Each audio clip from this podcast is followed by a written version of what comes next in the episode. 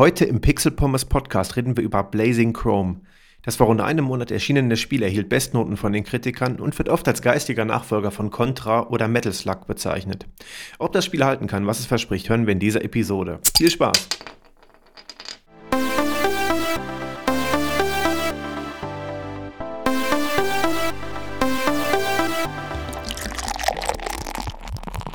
Und damit wie immer herzlich willkommen zum Pixel Pommes Podcast. Gleich zu Beginn ein kleiner Hinweis in eigener Sache. Und zwar wollte ich aufmerksam machen auf die Retro-News von Pixel Pommes. Ich habe mir gedacht, ähm, ich könnte ein kleines bisschen mehr Content zum Thema Retro-Gaming außerhalb des Podcasts produzieren. Und so sind die Retro-News entstanden. Die Retro-News sind ein monatlich erscheinender Blogbeitrag, wo ich den letzten Monat immer retrospektivisch zusammenfasse. Also kurz zusammenfasse, newsartig, ein, zwei Sätzen pro Thema mit einem Link was ist letzten Monat im Bereich des Retro-Gamings passiert. Das habe ich für den Juli schon gemacht, also ihr könnt euch den äh, Retro-News-Beitrag für Juli 2019 schon angucken. Es gibt auch immer eine News aus, äh, quasi von, von vor 30 Jahren, also von Juli 1989, äh, war es im letzten Monat und wird dann entsprechend jetzt auch so weitergeführt. Ähm, würde mich freuen, wenn ihr mal reinschaut. Ihr könnt das Ganze auch per E-Mail abonnieren. Also wenn ihr jetzt keinen Bock habt, jeden Monat immer auf Pixelpommes.de drauf zu gucken, dann könnt ihr euch einfach eintragen in den E-Mail-Verteiler und erhaltet das Ganze dann entsprechend einmal pro Monat. Es gibt keine Werbung oder so. Es sind einfach nur die Retro-News als Newsletter entsprechend. Würde mich freuen, wenn ihr euch das mal ansehen würdet. Ansonsten reden wir in dieser Episode heute über Blazing Chrome. Blazing Chrome ist am 11. Juli 2019 erschienen und ist für den PC, die PS4, die Nintendo Switch und die Xbox One erhältlich. Erfreulicherweise in der PC-Version nicht nur über Steam, sondern auch über Good Old Games, also GOG.com. Ähm, wenn ihr kein großer Freund von Steam seid oder einfach lieber die Games bei GOG kauft, ist das auch gar kein Problem. Ähm, fand ich sehr schön zu sehen. Noch ein paar allgemeine Sachen zu dem Thema drumherum. Äh, und zwar, ich habe ein Key erhalten vom Presseteam, die Joy Mesher, also den Entwickler, ähm, ja, sozusagen in der Pressearbeit vertreten, ähm, zur Rezension. Das hat natürlich keinen Einfluss auf den Inhalt dieser Rezension. Ich wollte allerdings nur darauf aufmerksam machen, dass ich da den Key entsprechend bekommen habe. Das nur der Transparenz wegen. Ich habe leider nur einen PC-Key bekommen. Ich wollte es auch mit der Nintendo Switch-Version vergleichen. Allerdings waren keine Switch-Keys mehr zur Review verfügbar. Ich habe es mir allerdings nach dem Spielen der PC-Version auch noch für die Nintendo Switch gekauft, weil ich so begeistert war. Das ist auch ein wunderbares Zeichen für Blazing Chrome in dem Falle.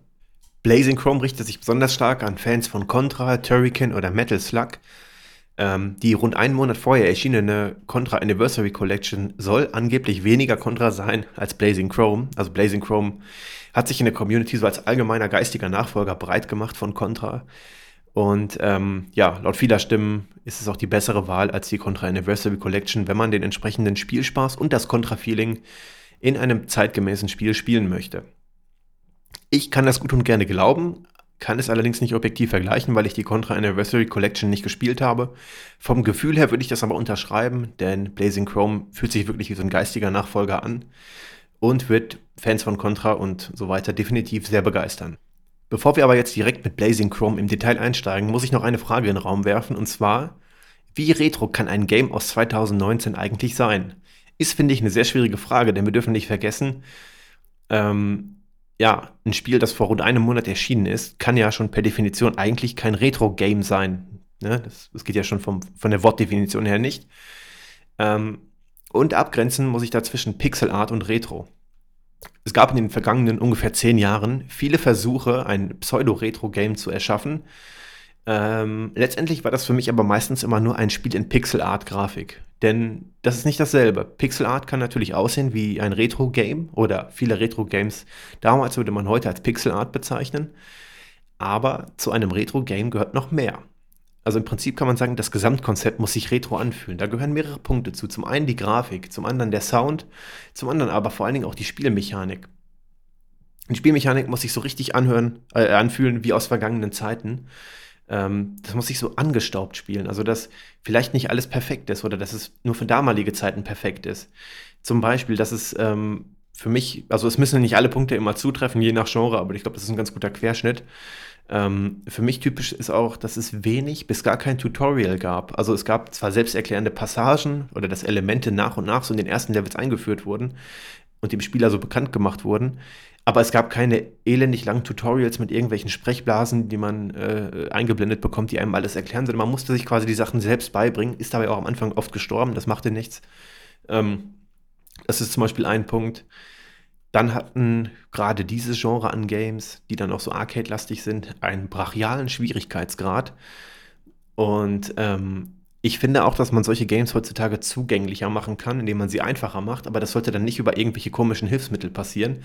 Ich darf mal einmal noch verweisen an die Super Mario Maker 2 Episode, beziehungsweise an Super Mario Maker 2, was wir in der Episode besprochen haben. Dort gab es, wenn man im Singleplayer-Modus, in, in diesem Story-Modus nicht weiterkam, gab es so, so, ein Hilfsmenü, wo man sich dann selber Hilfsblöcke einzeichnen konnte. Also wenn man irgendwelche schwierigen Passagen hat, wo man runtergefallen ist, konnte man sich darunter so Hilfsblöcke malen, dass man nicht runtergefallen ist. Und genau das gab es in einem Retro-Game nicht.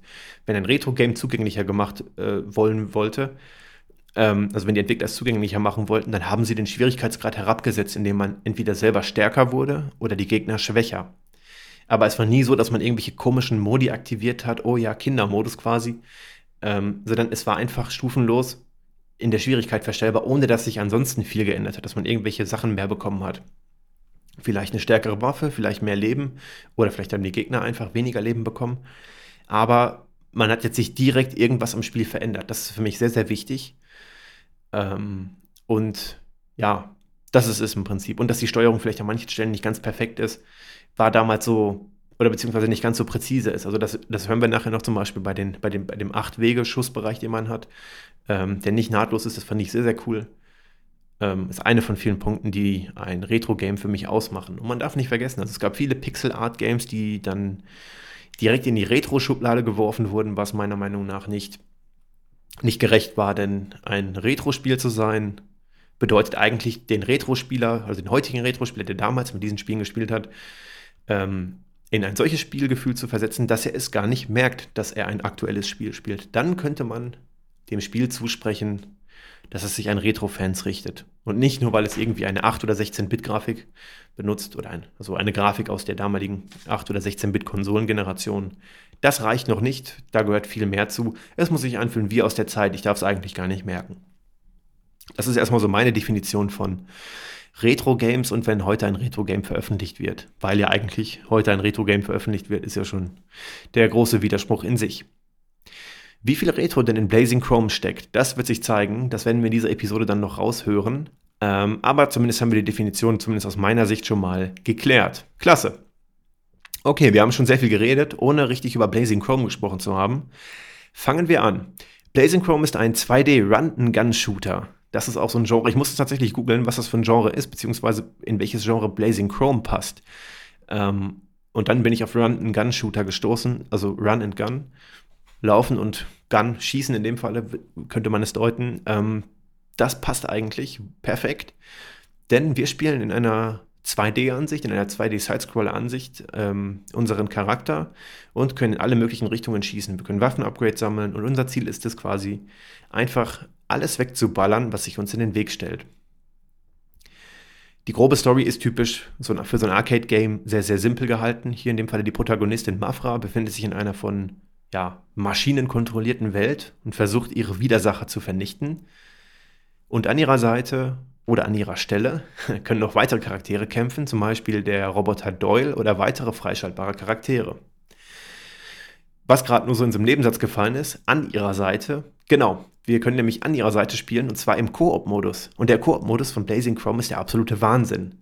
Ich finde ihn richtig cool, denn ihr könnt entweder alle Levels natürlich alleine durchspielen, also dann als Mafra oder Doyle. Ähm, das geht jeweils auf drei Schwierigkeitsstufen. Oder mit einem Freund oder einer Freundin im Koop-Modus. Dann kann man die Level zusammen durchspielen. Die Levels sind genau gleich, ähm, wie als wenn man alleine spielt, aber man ist eben zu zweit in dem Level und kann dann entsprechend dort rumballern. Das Coole ist, ähm, und das finde ich auch, was ich vorhin gesagt habe mit den unnützen Hilfsmitteln für kleine Kinder in heutigen Games, ähm, da finde ich, der Koop-Modus ist eine wunderbare Lösung. Wenn ein Spiel viel zu schwer ist oder man den Anspruch hat, es auf schwer durchzuspielen, was man alleine nicht schafft, braucht man keine doofen Hilfsmittel, sondern man kann sich einfach zu zweit ähm, vor die Konsole, vor den PC setzen und spielen. Das ging in der Arcade ähm, bei Koop-Games. Und das finde ich ist der beste Weg, wenn ein Spiel zu schwer ist, es einfach zu zweit spielbar zu machen. Freunde, das ist so einfach, aber das sollte man mal öfter machen. Also ich finde, also das, was, ich, was mir nicht so gefällt, das kommt ja oft aus der Richtung Nintendo. Das haben wir bei Donkey Kong Country Tropical Freeze zum Beispiel. Ähm, das haben wir bei ja, bei vielen Games. Ich weiß jetzt gerade spontan noch kein Beispiel. Also Mario Maker 2 ist für mich das Paradebeispiel, weil ich mir da irgendwelche dummen Blöcke malen kann, wenn ich nicht weiterkomme. Äh, das, ist, das ist affig. Aber einfach im Koop-Modus und man hilft sich gegenseitig. Denn das, klar, natürlich wird es für den einzelnen Spieler leichter, wenn die Anzahl und die Stärke der Gegner gleich bleibt. Aber das ist halt Teamplay. Das ist, das ist dieses Arcade-Feeling. Also man, man spielt zusammen das Spiel, man hat zusammen Erfolg. Und genau so sollten Spiele ausgerichtet sein, meiner Meinung nach. Ähm, das hat mir richtig, richtig gut gefallen. Also das solltet ihr definitiv testen. Das war auch der Grund, warum ich mir Blazing Chrome nochmal für die Switch gekauft habe, weil es am PC hier im Arbeitszimmer ein bisschen unpraktisch ist, zu zweit zu spielen mit dem Sitzen. Ähm, es ist unbequem, das kann man besser auf der Couch machen. Das war der Grund, warum ich es mir für die Switch gekauft habe. Und ich finde es wirklich cool. Also, wenn ihr die Gelegenheit habt, mit irgendwem das Spiel zu zocken, macht es. Auf jeden Fall. Der Schwierigkeitsgrad selbst ist an einigen Stellen schon recht saftig, muss ich sagen. Ähm, der einfache Schwierigkeitsgrad ist ein recht lockeres Spielen. Also man kann da nur mit sehr wenigen Toten auskommen, meistens dann, wenn man unaufmerksam ist. Ähm, muss sich an einigen Stellen aber echt konzentrieren. Ähm, der mittlere Schwierigkeitsgrad ist schon recht herausfordernd, fand ich. Irgendwie noch machbar. Da kann man quasi die Skript-Trigger lernen, wann was kommt. Also man wird in jedem Level mehrere Male sterben, gehe ich von aus. Also ging zumindest mir so. Aber wenn man irgendwann raus hat, wann wo welcher Gegner kommt, wann man wohin schießen muss, dann geht es. So ein bisschen wie R-Type. Das hatten wir auch schon in der Carsten spielt R-Type-Episode gehabt. Ähm, wenn man ungefähr weiß, wann was passiert, dann kann man damit ganz gut klarkommen. Und der hohe Schwierigkeitsgrad erfordert wirklich sehr hohes Können und absolute Konzentration. Würde ich niemals schaffen. Vielleicht nehmen wir uns das mal irgendwann mal im, im, im Koop-Modus vor. Aber ähm, auch da weiß ich nicht, ob wir das schaffen würden. Blazing Chrome hat einen wirklich wunderhübschen Grafikstil aus der 16-Bit-Ära. Das ist wirklich eine tolle Retro-Grafik mit noch schöneren Animationen. Man würde dem Spiel fast abnehmen, dass es aus der Zeit kommt, also aus der 16-Bit-Ära. Ähm, an einigen Stellen wirkt es ein bisschen moderner. Da, wenn man viele Spiele aus der Zeit kennt, würde man dann denken, okay, die Animationen würden jetzt auf den echten Konsolen von damals nicht so ruckelfrei laufen oder so. Ähm, das macht aber nichts, denn wir spielen es ja auf modernen Konsolen und so sehe ein Spiel aus der damaligen Zeit aus, wenn es mehr Rechenpower gegeben hätte. Und das merkt man wirklich nur an einigen Stellen, ganz, ganz selten. Und zwar zum Beispiel, wenn ganz viele Gegner auf dem Bildschirm sind und alle gleichzeitig ballern. Da würde man dann schon denken, okay, allein für die Anzahl der Gegner würden die damaligen Konsolen nicht ruckelfrei schaffen. Ansonsten könnte man das Spiel eins zu eins auf die alten Konsolen portieren und spielen. Ähm, was natürlich sehr, sehr stark zu dem Retro-Feeling bei, äh, beiträgt. Das macht das Ganze sehr authentisch und fühlt sich extrem gut an. Ich habe zuerst den PC, die PC-Version von Blazing Chrome gespielt mit der Tastatur und das fiel mir persönlich ziemlich schwer. Es liegt aber auch daran, dass ich kein PC-Gamer bin. Das letzte Mal, dass ich richtig am PC gespielt habe, war, oder ist schon lange her. Das letzte Mal war für die Quake-Episode, aber auch nur kurze Zeit. Ähm, und Ego-Shooter spielen sich alle ähnlich. Mit W, A, S und D ähm, kann man ja da mit fast jedem Ego-Shooter einsteigen. Und jetzt so ein Spiel auf der Tastatur zu spielen, fand ich sehr, sehr ungewohnt. Umso erfreuter war ich aber, als ich meinen Xbox-Controller für Windows angeschlossen habe, wurde er sofort von dem Spiel erkannt. Genial. Also es ist kein halbherziger Controller-Support, wo einfach nur irgendwelche Buchstaben dann gemappt werden an die entsprechenden Buttons, sondern sobald ich den Controller anstecke, werden die ganzen Menü-Buttons, äh, wo dann im Menü steht, vor, zurück, speichern und so weiter mit den äh, Tastaturtasten, wird automatisch auf die Controller-Tasten umgeändert. Also das merkt man, dass da wirklich sehr, sehr viel Liebe reingeflossen ist. Äh, klar, das Spiel ist ja auch auf Konsolen erhältlich, aber wir haben auch schon andere Spiele gesehen, die für den Computer veröffentlicht wurden, wo das nicht so war und wo man dann mit einer halbherzigen Controller-Integration vorlieb nehmen musste. Aber hier auf keinen Fall. Ähm, das Spiel hat sofort dreimal so viel Spaß gemacht, als ich mit dem Controller spielen konnte und ich wurde auch schlagartig besser. Hm. Gleiches gilt übrigens für die Switch-Version. Die ist hervorragend spielbar und ähm, ja, macht auch zu zweit sehr viel Spaß. Auch mit den Joy-Cons Natürlich mit den kleinen Joy-Cons ist es wie bei jedem Switch-Game sehr, sehr fummelig. Aber wenn man ähm, einfach zwei Joy-Con-Sets hat und dann mit der Controller-Verbindung spielt, dann hat man da schon ein wunderbares Spielerlebnis auf jeden Fall. Zum Retro-Feeling trägt auch die 8-Wege-Schussrichtung bei. Wir haben, wenn wir mit der Waffe zielen, keinen, keinen freien Kreis, sondern wir können nur hoch, rechts, runter, links oder auf den Diagonalen im 45-Grad-Winkel zielen und schießen. Das hört sich erstmal nach einer Einschränkung an, ist aber eine realistische Mechanik aus dieser Zeit. Wenn der Gegner nicht direkt auf der Diagonalen liegt, müssen wir also auch manchmal einen Schritt nach vorn oder nach hinten gehen, um ihn zu erreichen, obwohl wir diagonal zielen. Und das gefällt mir richtig gut, denn so war es damals, so wurde damals gespielt und das ist so eine typische Stolperfalle, finde ich, wenn man so ein Spiel macht. ähm, dass man da zu viele Optionen beim Zielen hätte einbauen können. Denn heutzutage wäre es kein Problem gewesen mit modernen Controllern. Dass man das hier nicht gemacht hat, sorgt definitiv für ein großes Retro-Feeling und passt sehr gut zu dem Spiel. Gefällt mir. Wenn man mal ähm, die Grafik vergleicht, also jetzt mal ganz runtergebrochen auf, die alten Konsolen und der Vergleich mit Blazing Chrome, könnte man sagen, Blazing Chrome hat noch einige Enhancements in der Grafik, die damalige Konsolen vielleicht nicht hätten leisten können. Ähm, zum Beispiel die Animation, wie zum Beispiel die Feuerbälle von dem einen Endgegner im ersten Level oder im zweiten, ich weiß es nicht genau, wenn er die Feuerbälle vom Hinter in den Vordergrund fliegen lässt. Das sieht sehr cool aus. Ähm, hätten damalige Konsolen so, glaube ich, aber nicht geschafft. Okay, wir hatten so einen ähnlichen Effekt bei Yoshi's Island auch. Ähm, später im Bossfight mit Bowser oder mit Bowser Jr., wenn er dann schon entsprechend groß geworden ist und dann die Feuerbälle auf uns spuckt äh, nach dem Perspektivenwechsel. Aber das wirkt hier sehr flüssig. Ich glaube, damit hätten die damaligen Konsolen aus der 16-Bit-Ära Probleme. Macht aber nichts. Ich wollte nur darauf hinweisen. Genauso wie die Anzahl der Gegner ist teilweise sehr, sehr hoch und man verliert sich auch teilweise, denn man weiß gar nicht mehr, wo ist man genau, wo guckt man gerade hin. Es läuft aber alles butterweich, auch die Schussanimationen, die Projektile werden sehr, sehr sauber berechnet, äh, ohne zu ruckeln. Das hätten damalige Konsolen auch nicht geschafft. Ich bin in Summe sehr, sehr positiv überrascht, wie mich die Grafik auch überzeugt hat. Also ich, wie gesagt, ich bin manchmal sehr skeptisch bei solchen neuen Spielen. Aber jetzt so nach ein paar Stunden Spielzeit bin ich wirklich, wirklich positiv überrascht von dem Game und ähm, kann es nur empfehlen. Also, dass die Grafik so 16-Bit-Ära enhanced ist, ist wirklich ein tolles Gefühl. Das ist so auch genau meine Zeit, an der ich Gefallen an Retro-Games habe. Also, ich spiele auch sehr, sehr gerne ältere Spiele, aber das ist genau die Zeit, die ich so, ja, weil ich die wahrscheinlich auch am intensivsten miterlebt habe. Macht Spaß, gefällt mir. Das Leveldesign ist auch sehr überzeugend. Das ist so eine mechanische Endzeitstimmung. Also es ist alles voller Maschinen. Die gesamte Umgebung ist komplett zerstört. Und ähm, ja, da es halt eben in der Zukunft spielt, ich glaube, es ist im Jahr 2100 ungefähr, ähm, haben wir moderne Automatikwaffen, die ganzen Maschinen, die ganzen Roboter, die Story drumherum. Ähm, das wirkt sehr stimmig und könnte auch von Turrican oder so weiter dann äh, eine Fortsetzung sein. Wirklich toll. Die Spielzeit allerdings ist mit rund vier bis fünf Stunden augenscheinlich recht kurz. Wir dürfen aber nicht vergessen, dass wir so ein Arcade-typisches Game haben. Ähm, also die vier bis fünf Stunden machen erstmal prinzipiell sowieso extrem viel Spaß. Aber wenn man sie dann durch hat, oder wenn man vielleicht auch schon allgemein in solchen Games sehr gut ist, dann ist es vielleicht auch weniger Spielzeit. Vielleicht schafft man es auch in drei Stunden, denke ich mal.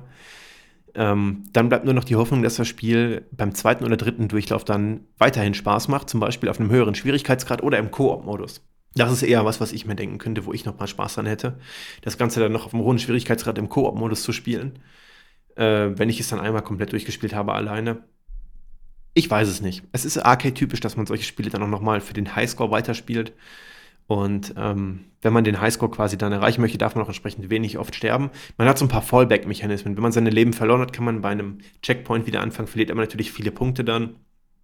Und jetzt die Frage, ob einem die Punkte wichtig sind. Wenn man es beim zweiten oder dritten Mal durchspielen dann macht, macht man es ja wahrscheinlich dann gegen sich selbst für die Punkte oder für die Bestzeit.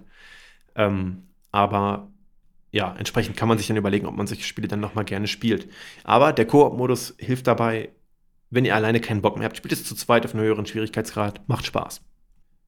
So, das war es erstmal allgemein zu Blazing Chrome.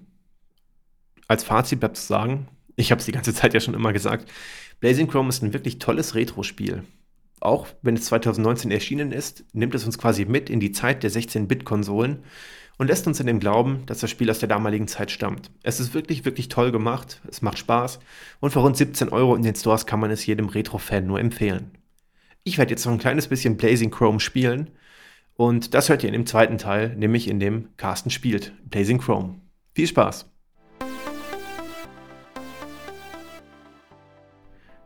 So, ich habe mich entsprechend vorbereitet. Ich sitze jetzt nicht mehr hinterm Mic-Screen, sondern habe den Mic-Screen gegen den Xbox One äh, Xbox 360 Controller für Windows getauscht ähm, und spiele auf dem Computer hier Blazing Chrome, also die Variante, die man über Steam erhalten kann.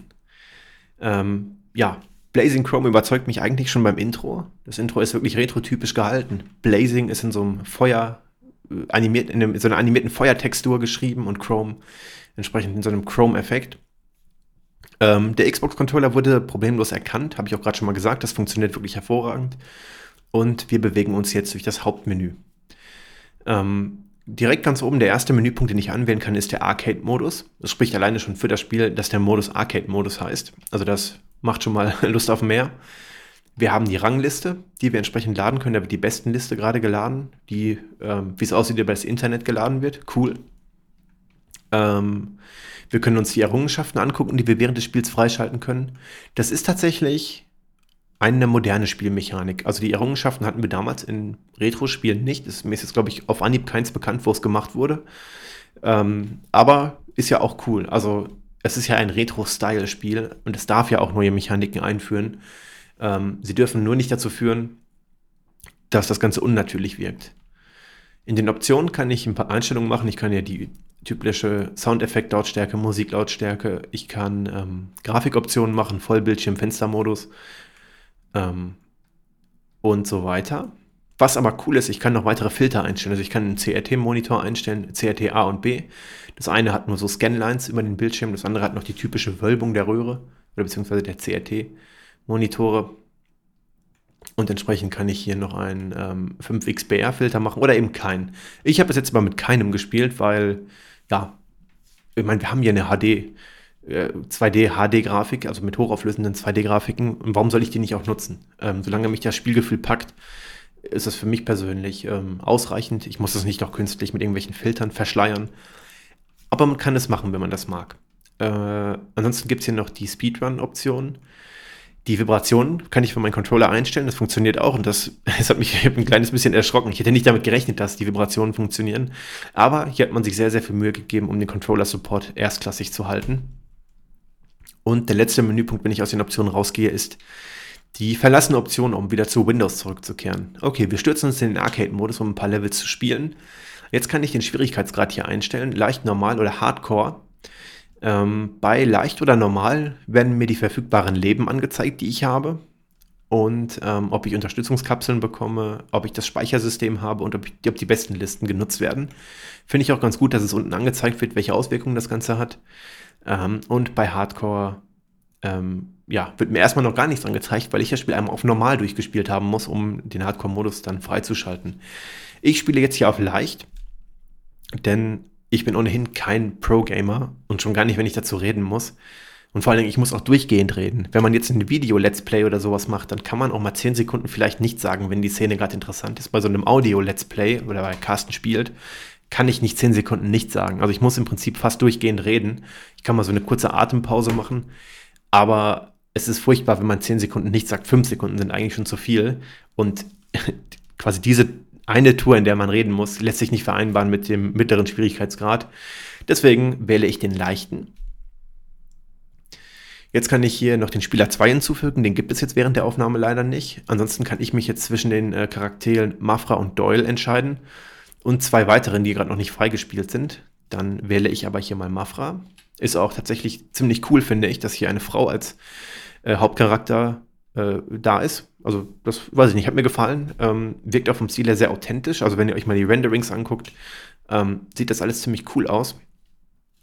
Und ähm, im nächsten Schritt sehen wir jetzt hier noch ein kleines Tutorial, wo mir nur ganz kurz die Steuerung erklärt wird. Ich kann das aber mit einem Knopf komplett überspringen und bin jetzt entsprechend bei der Levelauswahl, wo wir hier natürlich mit dem ersten Level beginnen. Mission 1, Ruinen der östlichen Hauptstadt. Das ist jetzt quasi mein Spiel. So, der Controller vibriert direkt einmal zum Start und es geht los. Mission 1. Mit der X-Taste kann ich feuern und mit der A-Taste kann ich springen. Das betrifft euch jetzt nur, wenn ihr einen Controller habt. Ansonsten kann ich mich mit den, äh, ja, mit den Richtungstasten komplett frei umsehen und entsprechend auch in die Richtungen laufen. Das führt unweigerlich dazu, dass wenn ich jetzt zum Beispiel nach rechts oben schieße, dass ich auch automatisch nach äh, rechts laufe. Das kann ich verhindern, indem ich die R-Taste gedrückt halte. Das ist die Zielen-Taste. Die hat auf der Tastaturbelegung eine andere Taste natürlich. Aber das wird dann entsprechend auch erklärt in dem in der, in der Kurzübersicht, die mir eingeblendet wird, bevor ich das Spiel starte, welche Taste es dann meiner Konfiguration, Konfiguration entsprechend dann ist.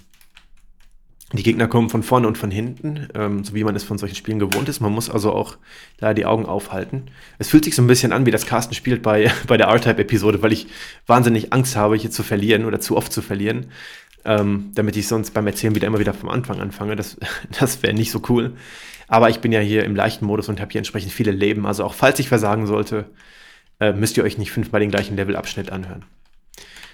Ähm, hier wurden mir jetzt auch schon ein paar Upgrades äh, freigeschaltet, die ich, äh, beziehungsweise äh, angezeigt, die ich jetzt eingesammelt habe. Ich habe jetzt so einen Granatenwerfer hier.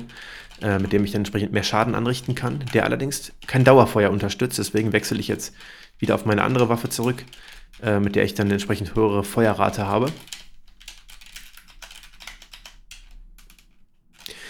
Wir haben hier so andere Steuerungsmechanismen, zum Beispiel kann ich eine Rolle machen, indem ich nach unten äh, drücke und dann die Sprungtaste drücke. Das, für, das hat jetzt dazu geführt, dass ich in den Abgrund gefallen bin, weil ich jetzt gerade vormachen wollte. Äh, man kann sich also sehr agil bewegen. Das gefällt mir. Es fühlt sich nicht ruckelig an und man kann immer genau das machen, was man tut. Es gibt ja so Steuerungen, bei denen man nicht das Gefühl hat, dass man immer frei die Wahl hat, sondern weil irgendeine, irgendeine getriggerte Bewegung ein paar Frames dauert, bis sie zu Ende ausgeführt ist. Ähm, zum Beispiel, wenn man springt, kann man den Sprung nicht unterbrechen, indem man gerade was anderes macht, sondern muss den Sprung erst abwarten. Das sind dann oft nur so halbe Sekunden oder Drittelsekunden, aber die führen dann dazu, dass sich ein Spiel nicht sehr agil anfühlt. Das ist hier nicht der Fall. Also hier haben wir ein sehr agiles Spielgefühl. Ich habe immer jederzeit komplett die Kontrolle über meinen Charakter. Äh, wenn ich also tot gehe, dann ist es meine Schuld, dann ähm, habe ich versagt. Die Schusstaste ist gleichzeitig auch die Nahkampftaste. Ich kann also hier einen Nahkampfangriff starten. Ich kann den Gegner einfach schlagen, wenn er direkt zu nah bei mir ist, um ihn anzuschießen. Das ist manchmal sehr verwirrend, wenn ich nicht weiß, wann es passiert oder vielleicht möchte ich es auch in dem Moment gar nicht. Also hier wäre vielleicht eine separate Steuerungstaste okay gewesen, zumindest optional. Andererseits ist die Steuerung halt in Summe sehr einfach und was auch gut ist. Also ich weiß nicht, ob es wirklich besser wäre. Es ist mir nur manchmal aufgefallen, dass ich den Gegner schlagen möchte, aber man ist dann so auf diesen äh, gespannt, ob die Distanz jetzt schon reicht, um zuzuschlagen oder ob er noch die Waffe wählt. Das kommt nicht oft vor, aber manchmal passiert es eben. Entsprechend ähm, kann man hier, ja, man kommt aber gut durch. Es ist kein, kein, kein großer Kritikpunkt. Es ist mir nur aufgefallen. Ähm, eine zweite Taste wäre vielleicht in Ordnung. Aber ja, vielleicht wäre es auch dann zu kompliziert, immer zu wechseln. Ich weiß es nicht. So, man kann sich in gewissen Passagen langhangeln. Also es gibt hier äh, sehr unterschiedliche Fortbewegungsarten. Es gibt nicht nur Plattformen, von dem, zu denen man springen muss. Also man kann, man kann auch hier entsprechend an so ähm, Seilen oder irgendwelchen Rohren langklettern. Das geschieht automatisch. Man springt einfach dran und man hält sich automatisch fest. Das finde ich gut, dass man da keine separate Taste hat. Nur zum Vergleich, was eine sehr komplizierte Steuerung meiner Meinung nach ist, ist Legend of Zelda Breath of the Wild. Äh, das fand ich sehr kompliziert von der Steuerung. Man hat die sehr schnell raus, wenn man dann sich langsam in das Spiel reinsteigert, also wenn man dann aus dem aus dem Wald irgendwann langsam herauskommt, nein, aus dem, aus dem ersten Plateau herauskommt und dann mit dem Parasegel dann runtergleitet und so, da kommen ja immer mehr Sachen hinzu für die Steuerung. Man erlernt sie also interaktiv. Aber wenn man das Spiel mal ein halbes Jahr nicht gespielt hat, so wie ich, kommt man in die Steuerung nicht mehr rein. Es dauert elendig lange, bis man wieder in der Steuerung drin ist. Und das hat mir überhaupt nicht gefallen. Das kann mir hier nicht passieren. Hier ist die Steuerung sehr einfach. Deswegen ein Daumen hoch dafür. Jetzt bin ich beim ersten Bossfight angekommen. Die Bossfights sind hier essentiell in dem Spiel. Arcade-typisch und sorgen dafür, ähm, dass man sich hier nochmal ordentlich die Zähne ausbeißt, wenn man ähm, zum Endgegner kommt. Jetzt habe ich so viel geredet und nicht den Endgegner geschafft. Das ist natürlich schlecht. Ähm, deswegen muss ich nochmal dahin gehen. Aber da ich jetzt auch schon alle meine Leben verbraten habe gerade, was damit zusammenhängt, dass ich, wie schon gesagt, nicht wirklich reden und spielen kann. Ähm, aber jetzt habe ich einen Vorteil. Jetzt habe ich auf ein paar Punkte verzichtet, habe aber jetzt wieder vom letzten Checkpoint ausgehend alle meine Leben, sodass jetzt doch beim zweiten Versuch alles klappen sollte mit dem Endgegner. Deswegen rushe ich jetzt auch hier so durch die Gegner durch, denn hier kommt jetzt der Abschnitt mit den Rohren, die ich hochspringen kann. Das heißt, ich muss gar nicht alle Gegner vernichten, sondern kann möglichst schnell, hoffe ich doch, zum Endgegner durchgehen. Punkte darf ich jetzt eh nicht nennen, das ist beschämend, aber okay. So, auf dem Weg zum Endgegner, beziehungsweise bin ich jetzt schon da, genau. Fällt mir auch gerade nochmal auf, es ist richtig, richtig toll gemacht, und zwar die animierten Hintergründe. Das sind so düstere Wolken in, in, in, in leuchtendem Rot. Ähm, die mit so einem Parallax-Effekt quasi dann vorbeiziehen. In, also es, ist, es, sieht so mehrstufig aus. Wir haben mehrere Ebenen vom Hintergrund. Wir haben die oberste Ebene, die sehr, sehr schnell sich bewegt. Wir haben eine weiter entferntere Ebene an, an Wolken. Ähm, das sieht gut aus. Diese, mehr, diese mehreren Ebenen, die parallel zueinander verlaufen, mit diesem Parallax-Effekt, macht was aus. Ist auch eines von den Dingen, wo ich mir nicht sicher bin, ob es die damaligen 16-Bit-Konsolen so geschafft hätten, das alles gleichzeitig zu brechen, zusammen mit den Gegnermassen, zusammen mit den flüssigen Animationen.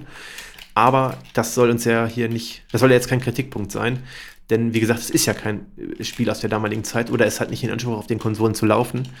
Der Charme ist definitiv derselbe oder sogar noch größer. Man weiß es nicht. Aber es macht Spaß. Und sieht gut aus. Ich habe den ersten Endboss gerade erledigt. Ähm, starte jetzt also ein zweites Level. Das zweite Level sieht ähnlich aus, aber wir haben hier keinen freien Hintergrund, sondern es sieht aus wie so eine Stadt, in der wir laufen. Und genau, jetzt kommt der Mech, also so ein riesiger Roboanzug, in den ich steigen kann und dann hier entsprechend durch die Stadt laufe und alles platt mache. Gleichzeitig fliegt ja mein Kumpel mit seinem äh, Helikopter über mir, an den kann ich mich auch ranhängen, wenn ich im Koop-Modus bin. Und das ist eines von den Dingen, was ich vorhin meinte, mit die Level sind Koop geeignet, auch wenn man es beim Durchspielen im Singleplayer nicht merkt. Denn es macht riesen Spaß, wenn man zu zweit dieses Level spielt. Der eine schnappt sich den Mech und läuft damit rum und der andere springt in den Helikopter und hängt da dran und schießt dann die Gegner tot. Wir haben das so aufgeteilt, dass ich am Helikopter hing und nach hinten geschossen habe.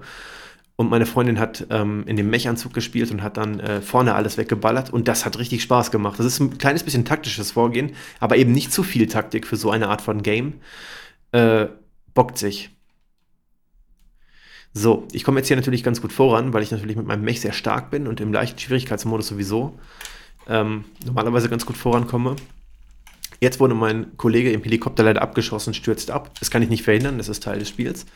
Denn jetzt weiß ich aber, dass wir zu so einem Mini, äh, beziehungsweise zum Zwischenboss kommen. Äh, es ist kein vollwertiger Endboss, der kommt gleich danach noch. Und ich hoffe, dass ich jetzt nicht allzu viele Leben schon bei dem verliere. Aber ich bin noch in dem Mech-Anzug drin, was eigentlich ein ganz gutes Zeichen ist, glaube ich. Und ich habe noch mein Waffen-Upgrade. Weiß aber nicht, ob das jetzt überhaupt hier in dem Mechanzug äh, zum Tragen kommt. Jetzt muss ich raus, also der Mechanzug explodiert irgendwann, wenn er zu oft getroffen wird. Und ähm, dann wird mir angezeigt, dass ich den entsprechend verlassen sollte oder sonst mit ihm explodiere. Der Gegner, dieser Zwischengegner, gegen den wir gerade spielen, ist so ein widerlicher Kopf mit einem Auge. Ja, so eine, so eine Mensch-Maschinen-Mischung, die aus der Wand guckt. Erinnert mich so ein bisschen an den ersten R-Type-Boss. Ähm, und ich muss ihn einfach nur äh, ja, kaputt schießen. Da gibt es nicht viel zu beachten. Außer, dass er natürlich selbiges mit mir versucht und seine Angriffe ein kleines bisschen stärker sind oder auch fieser sind. Aber, ach, jetzt habe ich ihn. Ähm, jetzt krepiert er. Dieser eklige Hals, der aus der Wand kommt, der ist gerade explodiert und jetzt habe ich ein Leben erhalten, was mir wenig Hoffnung auf den äh, richtigen Endboss jetzt macht. Aber vielleicht schaffen wir es ja doch.